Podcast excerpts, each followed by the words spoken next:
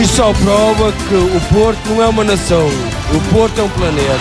Sou portista até morrer. Nasci na barriga da minha mãe já portista. O momento mais emocionante no jogo foi quando eu vi o terceiro golo. Que arrumou-os com tudo. O Porto não de treinador. hein?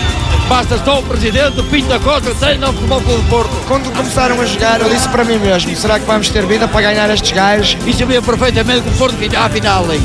E que era campeão europeu, hein? Campeão europeu!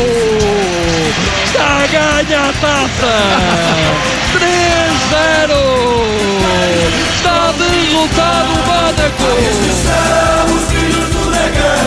Unidos para vencer, orgulhosos por fazer deste Porto campeão.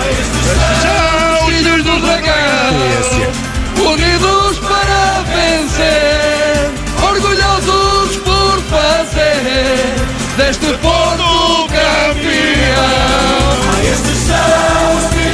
Quando daqui por 100 anos perguntarem a alguém quais foram os treinadores portugueses que foram campeões europeus, o meu não vai estar lá. Quando perguntarem qual foi o único que ganhou a Taça UEFA e Liga dos Campeões, o meu não vai estar lá sozinho.